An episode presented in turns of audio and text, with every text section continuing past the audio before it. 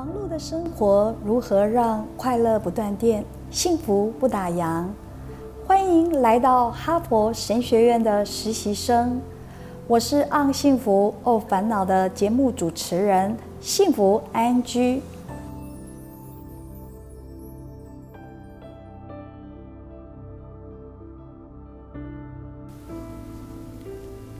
人本心理学家马斯洛曾面对人的生命成长不同阶段，提出相应的三个 S Y Z 层级，还有六个需求的理论。而超越性或灵性需求，乃人生命最高层的终极关怀。保罗·田立克提及终极关怀是一个人生命中最重要的问题，人与终极真实的相遇。民间信仰时蕴含丰沛的鲜明智慧与文化宝藏。星云大师将神奇产生缘由及意义，大概分为四种类型，包括敬畏自然产生的。自然神供奉英雄人物产生的世族神，遵从行业成就产生的行业神，无依无助规划满足欲求产生的神奇。我们从各地宫庙供奉的祖师及陪侍等众神奇，进而认识神奇皆有其执施功能性。神奇护佑众生，也有地域因缘条件，或与人生各种不同阶段面对的危机跟困境有关。例如，佛教有阿弥陀佛的四十八大愿，与药师佛的十二大愿，观音菩萨的闻声救苦，我们都可以看到佛菩萨的悲愿。星云大师也说到，宗教是苦难的救星。当人遭逢困境，如安全、正义、婚姻、孕育、生产及经济压力等诸多生命或生活的挑战危机时，会产生恐惧、无力与沮丧。为了满足欲望而祈求反射，要发财找财神爷。要结婚找月下老人，要生孩子找祝生娘娘等，企图安抚与降低因众多不确定性所带来的担忧、焦虑及冲击，或者面对众多受苦的原因，能赋予面对问题的勇气与希望。星云大师谈到，把土地公当作派出所的警员。把城隍爷当作公正严明的法官、检察官，把月下老人当作婚姻介绍所主任，把祝生娘娘当作助产士，把财神爷当作财政部长等等，这些都是人因着官途顺遂、婚姻良配、人丁兴旺、财运亨通等愿望的祈求。因此会赋予相应职能神奇的产生，甚至我们也可以看到神奇由单一的功能走向多元的职能。幸福安居想要借由祝生娘娘、月下老人、神农大帝、东岳大帝等四位神奇来谈神奇的生命教育，也就是生老病死的关怀。过往因为医药的不发达，我们知道妇女在面对生育的时候会有很多的困境跟风险。在民间信仰跟生育有关的，就是祝生娘娘，俗称祝生妈。祝生娘娘因掌管女性怀孕、生育以及幼童的平安。星云大师也比喻祝生娘娘是家庭计划中心的总干事。祝生娘娘是妇幼的守护神，她对于女性、胎儿及孩子都会守护与庇佑。她的造型是左手执持布本，右手拿笔，载记女性一生生育数及子女的性别。其陪侍神奇主要有三十六或十二婆姐，另外还有花公花婆。而关于祝生娘娘相关的生育的部分，会有求子仪式，也有幼童当祝生娘娘的弃子、义子。现在虽然医药发达，不过家庭生儿育女的女子性别控制。也可以看到对生育的诸多压力。在二零一五年情人节时，国家地理频道推出一个特辑，是《台湾女子神》。这部纪录片由雷汪夏拍摄，他探讨现代人因工作形态忙碌，对婚姻跟爱情的渴望。期待透过月老的牵线，觅得良缘婚配。这部片也概介了现今婚恋机构、相亲、银行的咨询与服务内容，期许认识生命中的 Miss Right 或 Mr. Right，圆满人生的归宿及幸福。月下老人又称月老爷。相传为婚姻神，主要掌管的是男女情感与婚姻大事，为期待爱情有缘男女牵红线。人要男婚女配，就需要月下老人。幸运大师也比喻月老殿就是现今的婚姻介绍所。民间信仰的月下老人。它的造型特征是白胡长须，红光满面，左手拿姻缘布，右手拄着拐杖。相传在月下老人的生日当天，会有许多孤男寡女前往月老庙祈求赐予好姻缘。得愿者都会携带喜饼、喜糖还愿，感谢月老的协助。例如，基隆庆安宫月老殿，也因现代忙碌的工商社会与少子化，为促成美满姻缘，借由月老牵线，举办了基隆妈嫁女儿创新活动。虽然科技发达与医药专业，民间信仰仍在文化因素扮演疾病医疗与心灵咨询的疗愈功能。神农大帝又称神农氏、仙农、五谷王、药王大帝。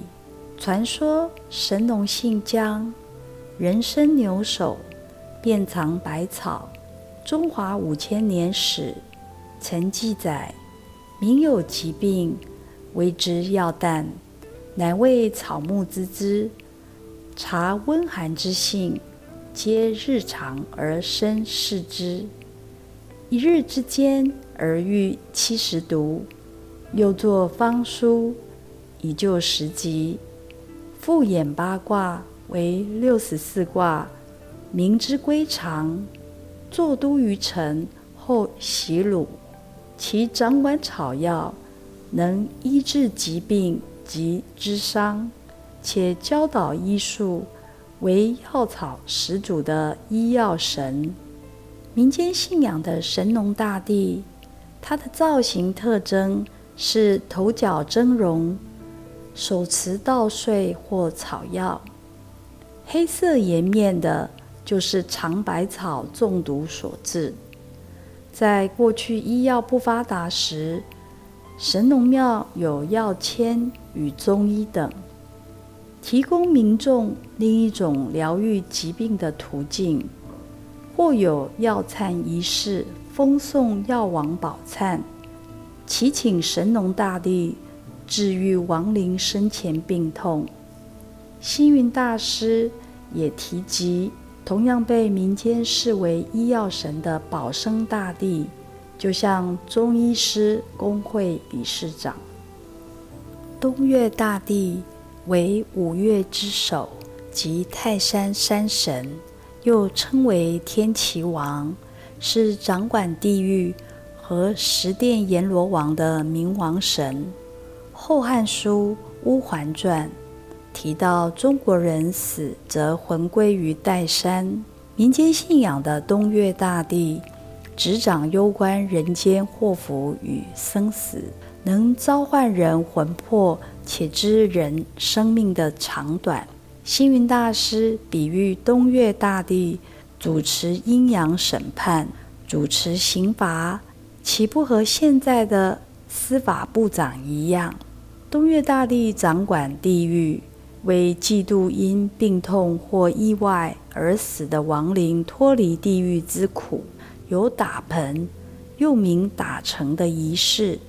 其程序包括请神、招魂、拜忏、行路、普设纸、出城、吃药、拜饭、过桥、送亡，能使亡者解脱病痛，亦能让家属悲伤获得慰藉，具生死两相安的功能。我们看到代表生命之生老病死的祝生娘娘、月下老人。神农大帝、东岳大帝等四位神奇，如何协助大众抚慰或回应人生重大事件，如不孕生育、单身婚姻、疾病健康、死亡善终等生命课题，给予生命重要的关卡历程的终极关怀。接着，我们要谈神奇信仰的品德教育。现今社会价值的失序，而提倡诚信、勇气、公正、慈善、助人等重要的德目，对于社会的价值的明辨、净化人心跟陶养品格是有助益的。星云大师也认为，宗教劝人为善的目标是一致的。人间的道德，所有的善事、人格、慈悲等善法，我们认为通过许多的善法，可以达到自己一个更高的境界。这一个更高的境界，永远属于自己，不需要神明来赏赐。都是要靠自我的完成。在二零一六年六月举行的世界神明联谊会的筹备会中，各宗教不分你我，唱诵实修歌。实修歌的内容有提到：人我不计较，彼此不比较，处事有礼貌，见人要微笑。着重人际的和谐，而在如何节制欲望上，以行善布施、修心养性为宗旨，解行并重，努力修持行善止恶，就以感恩、尊重、庄严、快乐等为宗旨，落实在平日生活的伦理道德实践。日日讲五戒，修十善，行三好，导正社会歪风，形成一股正能量，散播人间。我们可以看到，这些都是各个宗教团体他们对于孝道跟生活规范的重视。星云大师谈到神奇产生的缘由。其中一种来自有德者为神，无德者为鬼的传统。大量的历史人物，如孔子、老子、妈祖、清水祖师、关云长、吕洞宾、岳武穆等，都是因为德性卓越、功勋伟伟，受人尊崇，进而被奉为神明。这些神奇都是因为他们的德性或功勋，历经长久的传承，成为百姓供奉英雄人物所产生的世族神。诸天神明在维持社会道德及次序，都扮演重要的角色。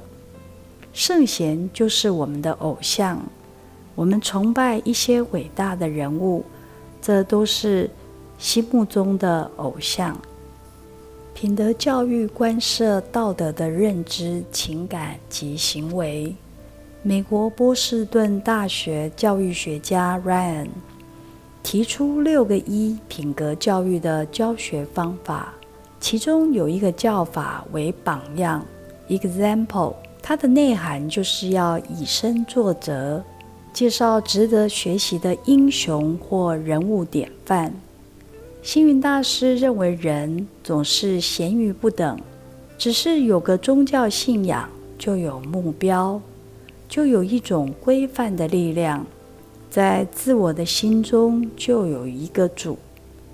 宗教的教主信仰不同，无论是耶稣、穆罕默德、孔子，或是地方神奇，都是源自于人的心。只要信者心中认定的就是最好。例如，你相信天公，天公就是最崇高；你相信土地公，土地公就是最伟大。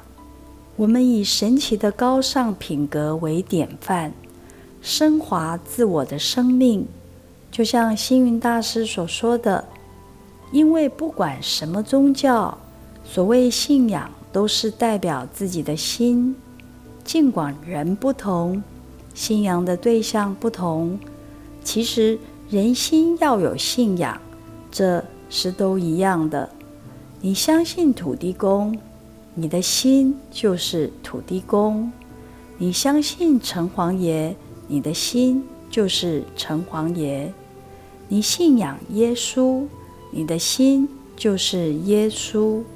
你信仰妈祖，你的心就是妈祖；你相信佛祖，你的心就是佛祖。我们可以效法信仰对象，发心向善，做好事或说好话，实践善行，为社会服务贡献，进而在人身上看到神、佛或基督。我们透过关圣帝君、天公、太上老君、妈祖等四位神奇，分别代表义正道慈的德目。透过四位神奇，让我们了解神奇他们是如何由好人到好神。就像星云大师所说。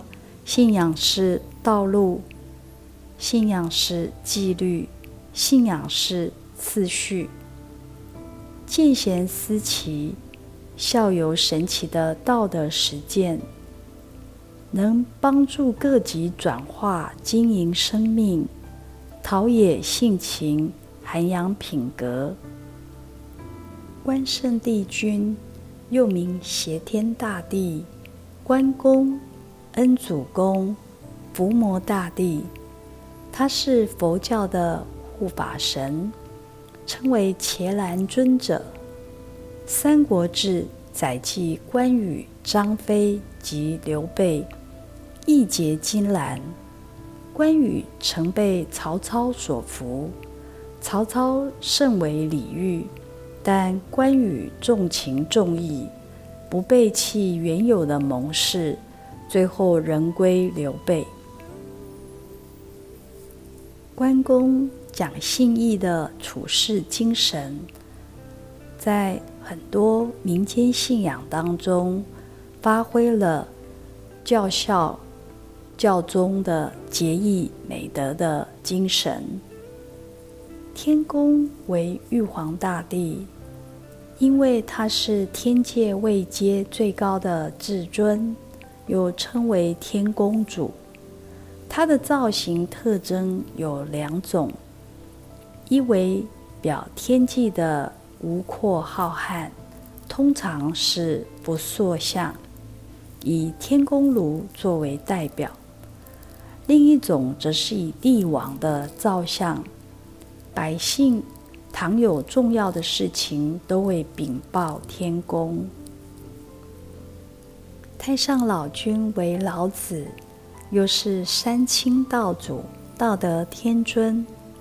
老子被认为是道的化身，生于无形之先，起于太初之前，被尊奉为道教创始者。道德天尊的造型特征。为手持太极扇，象征阴静阳动。老子姓李名耳，他的生平事迹众说纷纭。据说孔子曾向老子问礼，老子后辞官西行，并应函谷关令尹喜之请，留下《道德经》五千言。主要的内容为谈论道、自然、自虚守静、守柔无为、不争居后等思想。妈祖又称为天上圣母、天后、天妃及妈祖婆，因分祀来源的差异，有湄洲妈、温陵妈。和银童妈等分灵别称，妈祖本名林默。星云大师认为妈祖圣母等于交通部长，慈人救苦，扶危济困，有许多海上救难、平定海寇及其余解旱的灵验事迹，被沿岸居民。与渔民视为护佑海上航行安全的女神，妈祖的造型特征多头戴后冠，其随侍为千里眼及顺风耳。幸运大师肯认不同宗教皆以劝化人心为主宰，普畅人风而立基，以正心修性为悟道之本。从心性处多下功夫，以蓄养至大至刚的人格。我们将品德教育中的忠义、公正、道德、慈悲、关怀等重要的德目，借由关圣帝君、天公、太上老君、妈祖等神奇，不论是其在世为人时，或被奉为神奇之后。助人的事迹与受人尊崇的行为典范，都能够作为现代人自觉提升道德思考与行为实践的典范学习。幸运大师在谈到神奇产生的缘由，说到其中有一种是当社会结构从农业社会转型为工商业社会后。出现了行业神，如医界崇奉华佗，造纸业敬奉蔡伦，书画界尊崇吴道子，饭馆奉祀灶王爷，商人供奉关公，茶行祭祀陆羽等，尊崇各行各业具有成就者，如全国性各行各业。历来所崇奉的行业守护神或祖师爷产生的行业神，俗谓三百六十五行，行行出状元。职业虽然多元，但过往以多以士农工商分类为主。新闻大师认为，人可以创造需要的宗教，如耕农的，他会相信神农大帝。